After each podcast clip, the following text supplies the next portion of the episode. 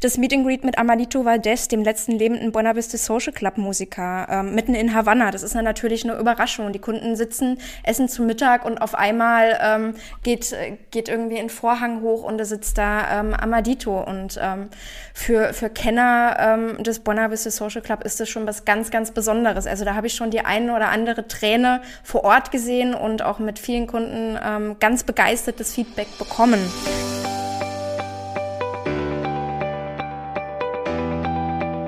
Und damit herzlich willkommen zum Windrose Luxusreisen Podcast. Unsere vierte Folge mit Luxusreisen Starstimme Lara. Hallo, grüß dich. Hallo. Und heute mit dabei Windrose Reisedesignerin Aline. Hallo, Aline, grüß dich. Hallo, ihr beiden. Aline, beruflich bist du in Südamerika zu Hause. Wir sprechen heute an einem Tag, bei dem wir ja, ja, sagen wir mal, ich glaube, Ihr in, in Berlin bekommt heute noch heißere Temperaturen, Aline, als wir in, in München, aber ich glaube, wir haben so um die 36 Grad, also auf jeden Fall extreme Hitze. Welche Temperaturen erwarten uns denn in Lateinamerika, wenn wir dorthin reisen würden? Hast du sowas schon mal erlebt? Ja, klar. Also die aktuellen Temperaturen hier in Deutschland kommen denen in so manchen Land in Lateinamerika schon sehr nahe. Allerdings ist dort äh, die Luftfeuchtigkeit äh, deutlich höher und es ist natürlich deutlich tropischer, wie beispielsweise in Costa Rica, Panama oder auch nahe des Amazonas. Ähm, da merkt man die Hitze dann natürlich noch mal ganz anders. Äh, der südamerikanische Winter hingegen, ähm, da kann es auch mal etwas frischer werden und die Temperaturen sinken auch mal unter die 20 Grad Marke, äh, gerade im Hochland der Anden und da braucht man dann schon mal einen dickeren Alpaka-Wollpulli als bei uns. Okay. Ja, schon, schon sehr gute Beispiele. Über genau äh, sowas werden wir heute sprechen. Lara, was war die Höchsttemperatur, die du mal erlebt hast? Vielleicht auch außerhalb von, von Lateinamerika? Was war so das, was du, was bei dir der, der, das Thermometer äh, angezeigt hat oder geplatzt ist? Was war so die heißeste Temperatur, die du mal auf Reisen erlebt hast? Ja, jetzt wirst du furchtbar lachen. Ähm, das war tatsächlich an meinem Hochzeitstag. Äh, der in Norddeutschland stattfand und äh, mit 39,6 Grad der heißeste jemals gemessene Tag seit Beginn der Wetteraufzeichnung 1851 war. Und in einem bodenlangen sechslagigen Kleid heirate ich nie wieder. Aber deswegen weiß das auch noch so genau. Hey, hatten wir jetzt gar nicht ab, äh, überrascht mich, das haben wir jetzt ja gar nicht abgestimmt, die Frage. Ne? Nee, also, tatsächlich. Äh, komm, komm ich aus der Pistole. Ja, okay. Ja, spannend. Mal gucken, ob wir jetzt äh, auch noch weiter über, über das Wetter sprechen. Aber ich glaube, wir reisen ja auch, um natürlich Sonne zu erfahren. Aber vielleicht, wir sprechen heute über, über Lateinamerika, vielleicht mal auch zu einer geografischen Einordnung. Ich habe mich ein bisschen vorbereitet, aber Lara, hilf uns, Lateinamerika, welche Länder sind dann überhaupt damit gemeint? Ja, das ist eigentlich ein ganzer Kosmos. Ähm, unter Lateinamerika versteht man die Länder in Mittel- und Südamerika. Ähm, zu Südamerika zählen Länder, die wir sehr, sehr gerne bereisen. Wir Deutschen Brasilien, Argentinien, Peru, Chile, ähm, aber eben auch so kleine Hidden Gems, sag ich mal, ähm, sowas wie eben Ecuador oder Bolivien oder Uruguay. Ähm, und natürlich auch ähm, Inseln, die wir in der Touristik jetzt eher unter Karibik vermarkten würden. Also Aruba ist da zum Beispiel bei oder mhm. Curacao. Mhm. Ähm, also ist schon ganz spannend. Und bei Mittelamerika, ähm, das ist, ähm, da gucken wir quasi ein Stückchen weiter nach Norden wieder. Da reden wir über ähm, den Teil von Mexiko, wir reden über Guatemala, Belize, ähm, Costa Rica natürlich und Panama, sehr, sehr beliebt bei den, äh, bei den deutschen Gästen.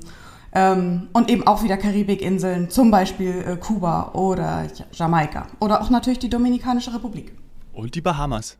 Mhm. Mhm. Wo warst du das letzte Mal? Also alles außergewöhnliche Länder. Wo bist mhm. du zuletzt gewesen, Lara? In Ecuador. Kann ich sehr empfehlen, tatsächlich. Ah, okay. Ja, kommen wir nachher auch noch drauf zu sprechen. Aline, wo, äh, wo war, ging deine Reise das letzte Mal hin, wenn wir über Lateinamerika sprechen, ja?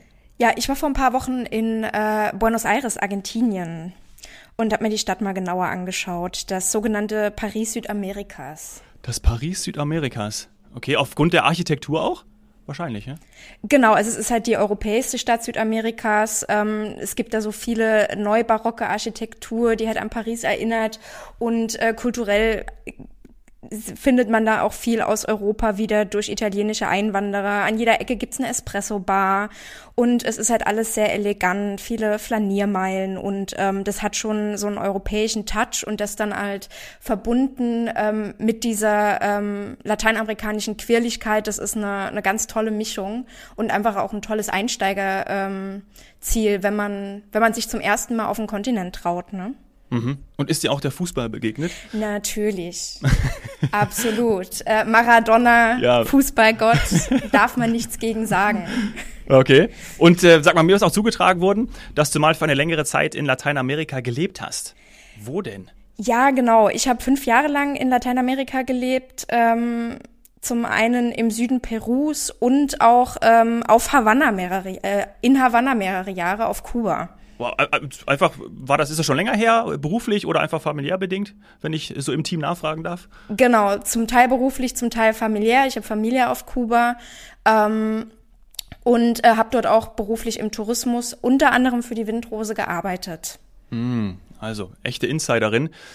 Oh, ich war ja auch schon mal in, äh, in, auf Kuba in Havanna und könnte ich mir auch, glaube ich, ganz gut vorstellen. Wann, wann war das? Zu welcher Zeit hast du dort gelebt? Das war äh, in einer ganz spannenden Zeit von ab 2015. Ich habe also auch alles miterlebt. Besuch von Obama, die Rolling Stones, wow. die ganzen Promis, die vor Ort waren. Also es war eine, eine ganz spannende Zeit, äh, die ich damit erleben durfte. Ja, und ähm, es gibt ja jetzt auch so einen Garten, ne, für die, wo die Obamas waren und dann sind da, glaube ich, irgendwie, oder wurde für die Obamas äh, an, eingerichtet, angepflanzt. Das hat ich mir damals auch angeschaut. Irgendwie, äh, wo genau. die dann dort genau. waren und so. Ja, ja. Schön. Mitten schön, in schön, Havanna, schön. ja. Ja. Okay, lass uns mal dazu kommen, was das Besondere an lateinamerikanischen Luxusreisen ist. Vielleicht kannst du uns da einen kleinen Einblick geben, Aline.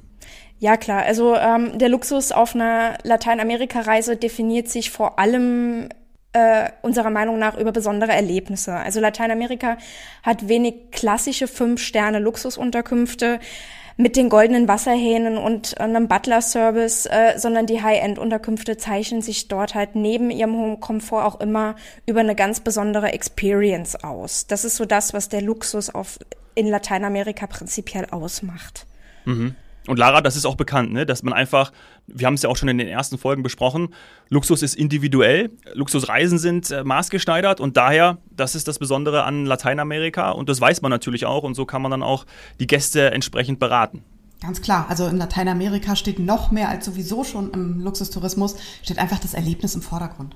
Ja, total toll. Und ich glaube, das gibt es natürlich auch her. Also Abenteuer zum Beispiel, was man alles erleben kann. Du hast ja auch schon ein paar Beispiele gebracht, Aline. Ähm, lass uns da gerne äh, konkreter reingehen. Was hast du erlebt? Auch im, was, haben, was haben Gäste gebucht bei euch, bei Windrose? Gib uns mal irgendwie so, so, so ein paar Hinweise, mit denen wir jetzt ähm, so durch die, durch die Folge gehen können und auch Bilder erzeugen können. Ja, also zum Beispiel haben wir ähm, auf Costa Rica äh, haben unsere Gäste ähm, auch schon des Öfteren in, in der Lodge gelebt, die mitten in die Bäume reingebaut ist, wo man dann auf sein Zimmer auch nur per Canopy oder über eine Hängebrücke erreichbar, wo die Zimmer nur äh, erreichbar sind, ähm, was natürlich was ganz Besonderes ist. Dann sitzt man halt mitten in den Bäumen und ist halt wirklich mitten im Regenwald, ähm, hat natürlich den Regenwald nicht nur um sich rum, sondern halt halt wirklich im Zimmer so die eine oder andere Erfahrung, äh, gewollt oder ungewollt. Ähm, und das halt trotzdem wirklich im High-End-Bereich. Ne? Also ja. ähm, muss ich da schwindelfrei sein? Infinity Pool. Sollte man ja. Okay. Also auf Costa Rica sollte man, denke ich, prinzipiell Abenteuer ähm, sein. Das ist so, ähm, glaube ich, gerade dort ähm, hat man da schon, hat man da schon ähm, ein Vorteil, wenn man sich da wirklich ja. auf alles einlassen möchte. Ne? Okay, ja, Wahnsinn, Wahnsinn. Ja. Okay, ja, mach mal weiter. Spannend. Ja, oder ähm, dann haben wir natürlich auch, äh, wenn wir im, im Regenwald bleiben, im Amazonas, gibt es Lodges, die sind halt so remote, so abgelegen, ähm, dass man da nur per Wasserflugzeug hinkommt, was alleine schon der Weg ist, da schon ein Abenteuer dahin zu kommen und dann wartet halt mitten äh, im Amazonas ähm, eine ganz, ganz tolle ähm, Fünf-Sterne-Lodge ähm, auf einen, ähm, was man natürlich auch nicht erwartet. Ähm, oder auch ja. wenn wir mal ein bisschen in die Anden, ins Hochland gehen, da haben wir in Bolivien mitten im, im Salzsee, in der Salzwüste, haben wir ganz spacige ähm, Zelte, Domes, ähm, die Aha. da auf dem See aufgebaut sind mit natürlich einer spektak spektakulären Aussicht. Ähm, also das ist halt, man merkt einfach, es geht hier nicht nur um den Luxus der Unterkunft, sondern die Unterkunft steht im Hintergrund und im Vordergrund steht einfach die Natur, die Landschaft und die Erfahrung. Ja. Sag mal, muss man da eigentlich unbedingt Spanisch sprechen, um das wirklich genießen zu können, oder kommt man mit Englisch gut weiter?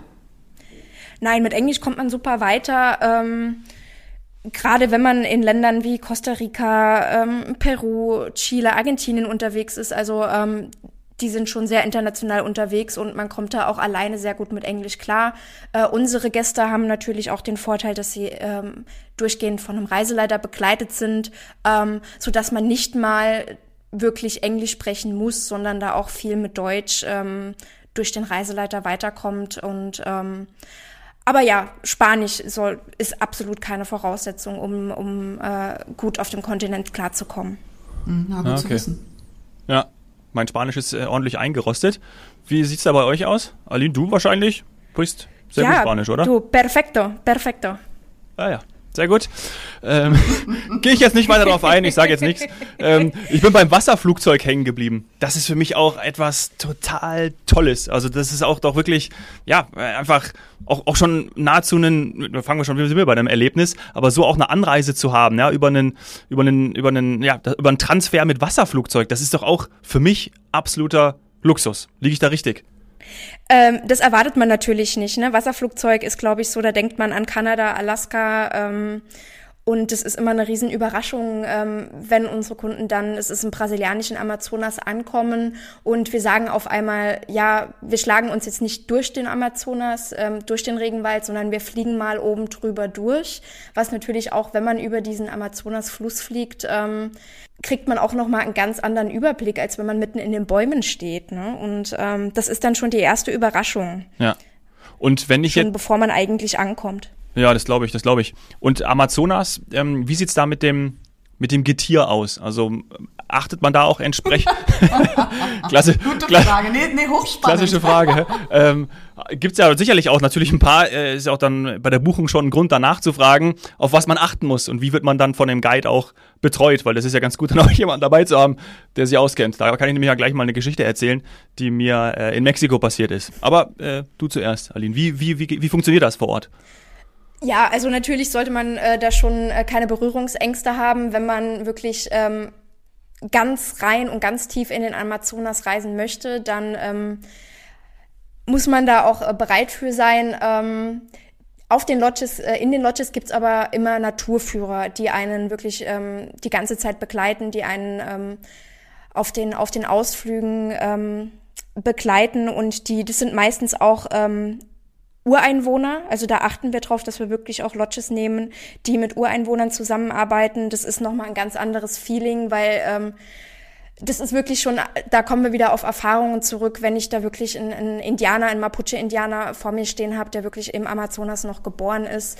Ähm, dann ist das allein schon extrem spannend. Der nimmt ja die Umwelt ganz anders wahr als, als, als wir ähm, Europäer und ähm, wenn man mit dem dann durch die Wälder streift.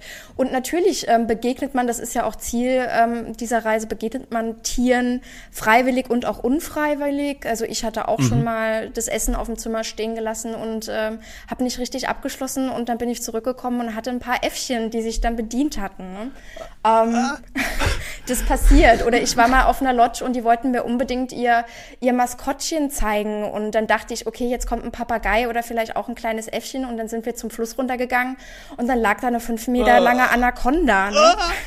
Also ähm, da sollte Oh, man dann schon offen sein. Ne? Auch wenn es für mich dann erstmal Ja. ein Schreck war, aber ähm, das sind so ja, aber sowas bleibt ja in. Erinnerung, ne? Genau. Das, ja, genau. Also das ist ja genau, ist ja total krass. Und ich hatte das Erlebnis in Mexiko und war so froh, einen Guide dabei zu haben.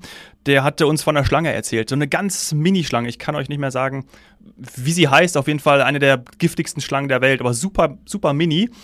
Und ähm, da gibt es irgendwie, wenn man da gebissen wird, gibt es nur eine Möglichkeit, gibt es von einer Pflanze irgendein, irgendein Mittel und das kann man einfach, dann knickt man die Blätter ab und macht es dann da drauf und das hilft dann zumindest bis zur Überbrückung, bis er im Krankenhaus ist. Aber sonst würde man das nicht überleben. Und dann habe ich gesagt, na gut, dann äh, wäre ich jetzt froh, wenn wir die jetzt, ich muss die jetzt nicht unbedingt treffen, diese Schlange. So, was passiert natürlich? Wir gehen, wir gehen und wir extra festes Schuhwerk an und unser Guide hatte Flipflops und geht vorweg und wir gehen und auf einmal er hat schon einen Gang angesetzt und bleibt so stocken, ja, so bleibt stehen und macht so einen Fuß so zur Seite.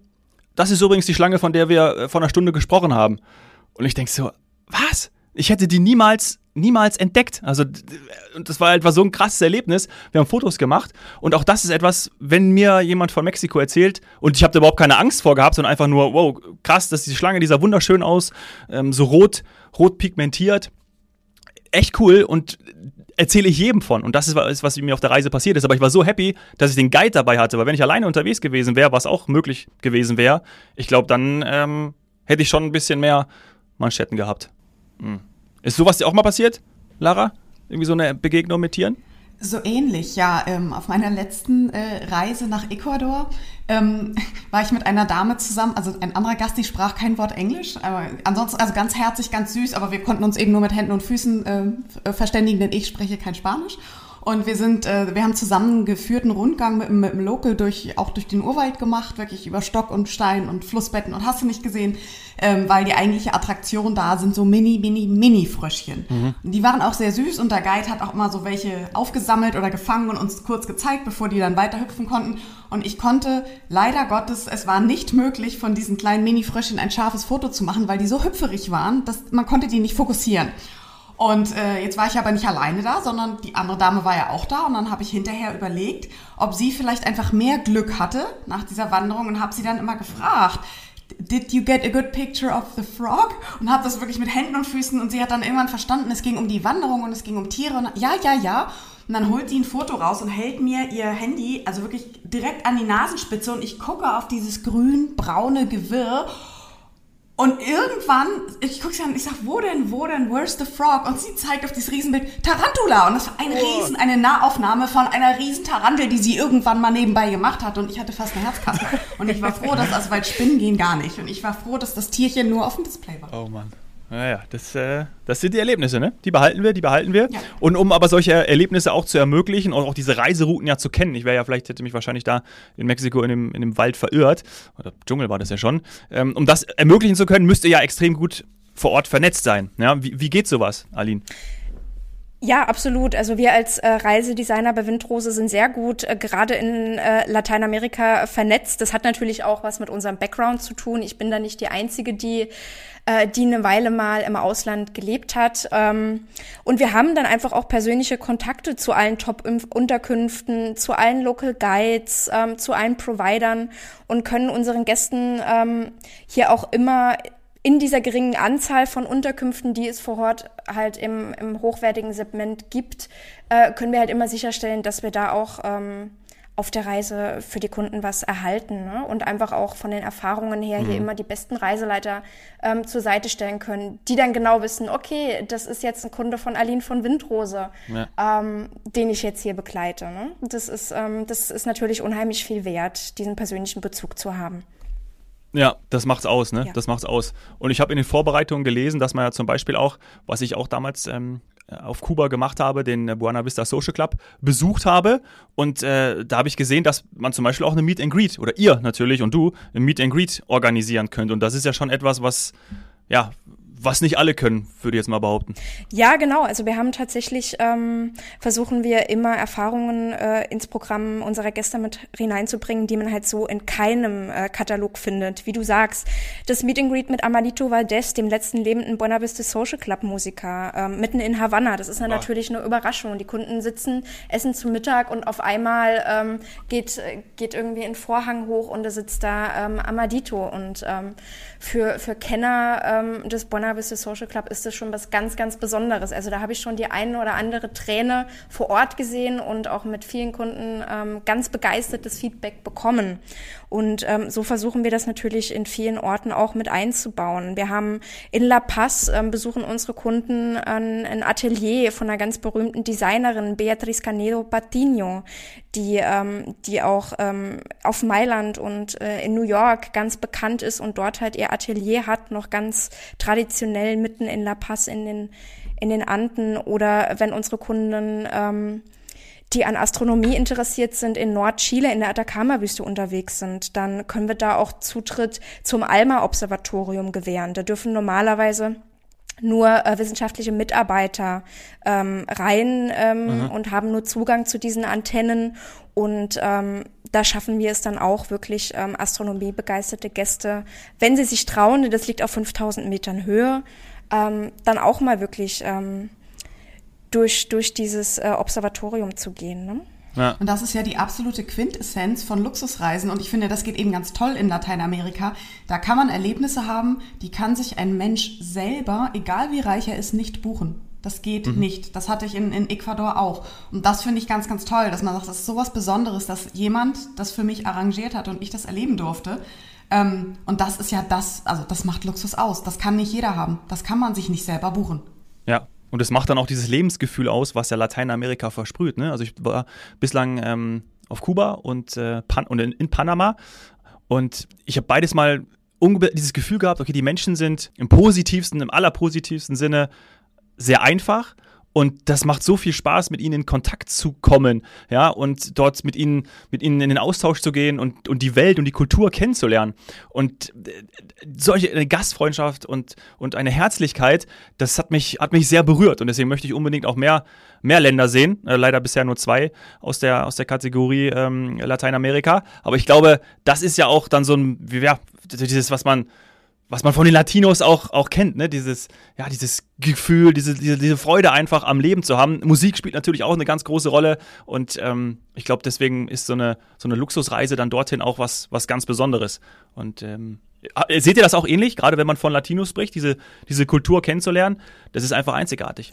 Ja, da kann ich dir nur zustimmen, Dominik. Also äh, Lateinamerika ist Lebensfreude pur, ist Herzlichkeit, ist Offenheit. Und wenn man von Lateinamerika spricht, dann bedeutet das ähm, vor allem ein ganz besonderes Lebensgefühl. Ein Gefühl voller Überraschungen, herzlicher Begegnungen, ganz erstaunlichen Traditionen und vor allem auch der Fähigkeit, Emotionen zu schaffen und auch im täglichen Leben tatsächlich auszuleben. Und ähm, diese, diese ungebremste Lebensfreude, die findet man dann wirklich komplett über den ganzen Kontinent in jedem einzelnen Land. Und äh, wenn ich unseren Gästen auf ihrer Reise eins garantieren kann, dann ist es halt diese Erfahrung. Ja. Die Erfahrung, wirklich unbebremste Lebensfreude ähm, bei, bei jedem einzelnen Latino ähm, kennenzulernen auf ihrer Reise. Ja. Und dann kommt natürlich noch ein, ein ganz toller ähm, Kontrastreichtum dazu. Ne? Also Milli millionenstarke Metropolen, einsame Landstriche, äh, Wüsten, Anden, Regenwald, Traumstrände an der Karibik, ähm, der stürmische Pazifik, Vulkane, Gletscher, Wasserfälle, ähm, uralte indigene Kulturen. Also da haben wir ja wirklich auch ähm, was Natur und Kultur angeht, einen, einen ganz tollen Reichtum. Man sagt ja nicht umsonst die Magie der Anden. Das ist halt kein platter Werbespruch, sondern ähm, das ähm, kann mir Spürt auch jeder wirklich. unserer Gäste, absolut, jeder unserer Gäste kann mir das, kann mir das bestätigen, wenn ich ähm, wirklich am Machu Picchu stehe und ganz früh am Morgen und es ziehen sich auf einmal die, die Wolken auseinander und die Sonne scheint ein und ähm, dann merkt man auch tatsächlich die Magie, ähm, die dann von den Anden ausgeht. Das ist halt wirklich nicht nur ein salopper Werbespruch. Schön gesagt. Wenn sich jetzt jemand berufen fühlt, dich für eine Luxusreise nach Lateinamerika zu kontaktieren, Aline, wie bist du zu erreichen?